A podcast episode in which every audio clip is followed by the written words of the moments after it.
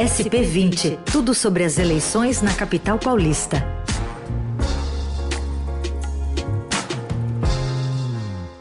Seguimos falando sobre as eleições aqui em São Paulo, né? Segundo turno entre o prefeito Bruno Covas e Guilherme Boulos do PSOL. E a gente conta hoje com o reforço e a participação do repórter de política do Estadão, Pedro Venceslau. Tudo bem, Pedro? Tudo bom, boa tarde a todos, bom dia a todos, né? Bom dia. bom dia. Pedro, vamos falar um pouquinho sobre agora quem vai apoiar quem nesse segundo turno? Bom, já começaram as articulações. O Lula determinou que o PT apoiasse é, oficialmente, com toda a sua energia, o candidato Guilherme Boulos e formalizar, eles vão formalizar uma espécie de frente ampla de esquerda. O Russomano e o André Matarazzo, por sua vez, ontem formalizaram é, o apoio ao candidato do PSDB, Bruno Covas. Ontem foi o primeiro dia também de encontros políticos. O Covas ontem esteve na Central Força Sindical, é, que no Sindicato dos Padeiros, central sindical que é ligado ao Solidariedade, partido que apoia Bruno Covas porém estava na chapa de Márcio França. O candidato Márcio França é o grande mistério. A coligação dele ainda não definiu o que vai fazer, quem vai apoiar nessa eleição, e pelo jeito eles não, não vão fazer isso em bloco, porque o PDT é, do Ciro Gomes está tá, indo apoiar provavelmente a candidatura é, do Guilherme Boulos, por pressão do Ciro Gomes. Né? O PDT aqui de São Paulo está dividido sobre isso.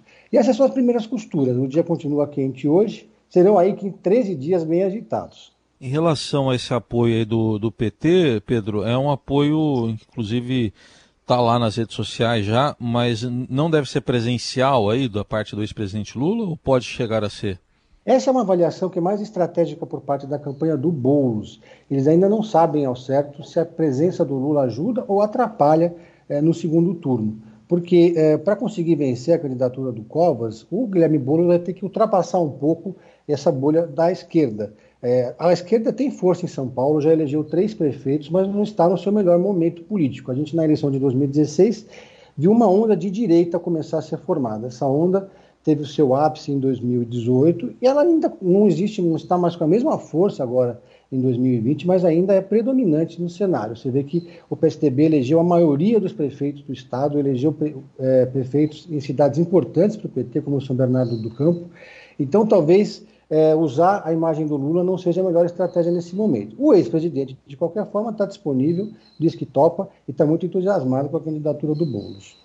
Hoje vocês é, publicam no Estadão, você e Ricardo Galhardo, sobre o papel dos vices, né? É, que tem tido uma função diferente em cada campanha. Tanto o, o vice, né, o Ricardo Nunes, do Covas, quanto a Luísa Erundina, do Boulos. Como é que isso vai valer também na decisão, no voto ali no dia 29? Olha, a Luiz Erundina, ela, segundo o próprio Ricardo Nunes disse isso, ela está na campanha porque ela, em tese, compensa um pouco a falta de experiência do Guilherme Boulos. Na verdade, Erundina ela é um nome muito forte na cidade. Foi prefeita da cidade, disputou outras duas eleições é, não, não ficou mal, e é deputada federal. Então, ele tem uma força muito grande na periferia. E é uma senhora de quase 90 anos, com uma energia que, que enfim, diferente, né? Então a Erundina, ela consegue atrair muita gente. Então ela, ela é uma candidata vice que está com destaque no material de campanha do Boulos. Em todo santinho que você vê do Boulos tem uma foto da Luiz Erundina, naquelas placas que eles colocam nas casas, no horário eleitoral, no programa de rádio, enfim. Ela é uma espécie de co-candidata do Guilherme Boulos. Já o Ricardo Nunes, ele é um candidato mais discreto não aparece. Bem mais, né? Horário, bem mais discreto. Quer dizer, ele, ele, está nas agendas, eu tenho acompanhado. Ele tem tido um papel político importante na coordenação da campanha, mas ele definitivamente não apareceu no horário eleitoral de televisão, não está nos Santinhos, e é um nome que trouxe alguns, é, digamos, constrangimentos para a campanha do Bruno Covas, né? E no dia 26 de outubro, o Estadão mostrou que uma empresa da família do Nunes recebeu 50 mil reais de creches conveniadas com a prefeitura. Então, essa foi uma história que pegou mal, é, ele tem que se explicar sobre ela o tempo todo, então ele não é exatamente aquele vice que, que levanta tanto a audiência, como é o caso da, da Luiz Erundina. E o PSOL, segundo a apuração do Ricardo Galhardo, vai explorar todas as questões relacionadas ao vice Ricardo Nunes no horário eleitoral. Lembrando que agora é 50-50, metade do tempo para cada um, metade das inserções para cada um. Então as campanhas vão ter mais tempo para usar suas estratégias. Agora, Pedro, é, o, o papel aí da ex-prefeita Erundina, por exemplo, pode ajudar mais o Boulos nas periferias, porque curiosamente, é, é, bom, ela tem um recall ainda, tem uma lembrança das pessoas, e ele foi, no, é, em comparar a periferia com outros bairros, como o Estadão mostrou, ele foi melhor em Pinheiros, é, Perdizes, nessas regiões. Vila né? Madalena. Né? Vila Madalena. É, o pessoal costuma dizer que Boulos saiu de Pinheiros, mas Pinheiros não saiu do Boulos, né? Ele estudou aqui do lado, eu moro aqui na Vila Madalena, ele estudou aqui no Palmares, depois ele estudou numa outra escola pública aqui em Pinheiros, é da quebrada aqui, né? Digamos assim, da minha quebrada aqui de Pinheiros. Mas ele mora na periferia há mais de 20 anos. É, realmente ele tem uma relação orgânica com a periferia, até pela militância dele no MTST. Porém, isso não garantiu a ele essa penetração no eleitorado das franjas da cidade. E quem tem isso é a Luiz Erundina. É, o, o, Covas tem ao seu lado a ex-prefeita Marta Suplicy, que também é muito popular na periferia da cidade, e nesse segundo turno vai ter um papel de protagonismo ao lado do Covas para tentar fazer justamente esse embate. Duas ex-prefeitas do, do PT, coincidentemente, duas ex-prefeitas muito populares na periferia. Ô Pedro, a gente está falando aqui de 2020 ainda, no máximo 2021, mas o Palácio dos Bandeirantes está fervendo pensando em 2022 já, né?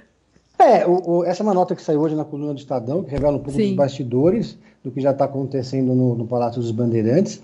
Porque a questão é a seguinte: a eleição do Bruno ela vai ser muito importante, porque ela fortalece o projeto do Bruno Covas, mas ela também impõe limites a esse projeto. Do Bruno Covas, não, do, do, do João Dória. O governador quer ser candidato a presidente em 2022. E resta saber quem vai sucedê-lo no governo do Estado, no Palácio dos Bandeirantes.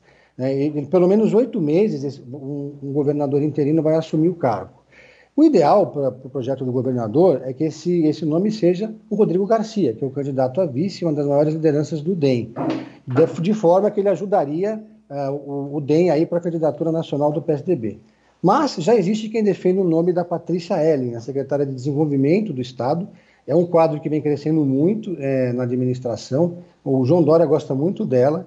E ela é um nome que já começa a ser apontada como sucessora de Dória para disputar o governo do Estado de São Paulo. Porém, tem outro nome que já está em campanha é, para governador, que é o Geraldo Alckmin. Já está correndo o interior, tem procurado vereadores, tem procurado prefeitos, procurou o partido e o grupo do Bruno Covas já deixou claro que se o Alckmin quiser ser o candidato em 2022, o cargo é dele.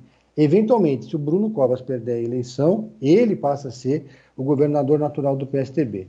Então, já pensando nisso, o grupo mais próximo do, do Dória já começou a, a, ventilar essa ideia de que o grupo, de que o governador também tem o nome dele dentro do PSTB, que é a Patrícia Ellen. O problema é que ela não é filiada ao PSTB. Né? Nesse momento, ela hoje está em outro partido ou não está em nenhum partido, mas ela era de um grupo de renovação e teria que criar uma relação é, com o PSDB. Essa discussão foi antecipada pelo Bolsonaro, então 2022, digamos que vai começar já em 2021.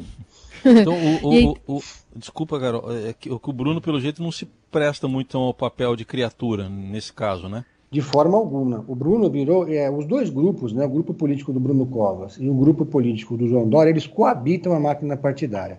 Então, eles dividem lá o diretório estadual, uma parte do grupo é do Covas, outra é do Dória, o mesmo no municipal. No municipal, a, o grupo majoritário é do Covas e no estadual, o grupo majoritário é do Dória.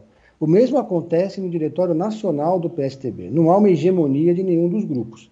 É evidente que o João Dória hoje é a liderança nacional de maior expressão e é um nome que o partido inteiro aponta como o favorito para ser o candidato tucano à presidência. Mas tem outros, como por exemplo o governador Eduardo Leite no Rio Grande do Sul, que aliás foi militante da juventude do PSTB junto com o Bruno Covas. Né?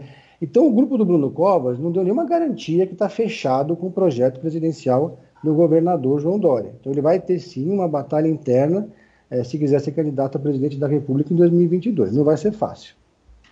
Não vai ser fácil. E fica essa, esse convite para, além da nota né, da, da coluna do Estadão, tem ainda a foto, né, comparativa aqui nas redes sociais. Está rolando um, uma comparação entre Kamala Harris e Patrícia Ellen, né? Nessa disputa aqui a, a 2022 para governo de São Paulo. Enfim, uma foto bem parecida das duas, a mesma letra, a mesma fonte utilizada nesse, nesse meme que está circulando aí. Vamos ver como é que vai progredir essas, esses bastidores aqui trazidos também pelo Pedro Venceslau. Pedro, obrigada por explicar todos esses meandros, eh, meandros para a gente. Até a próxima.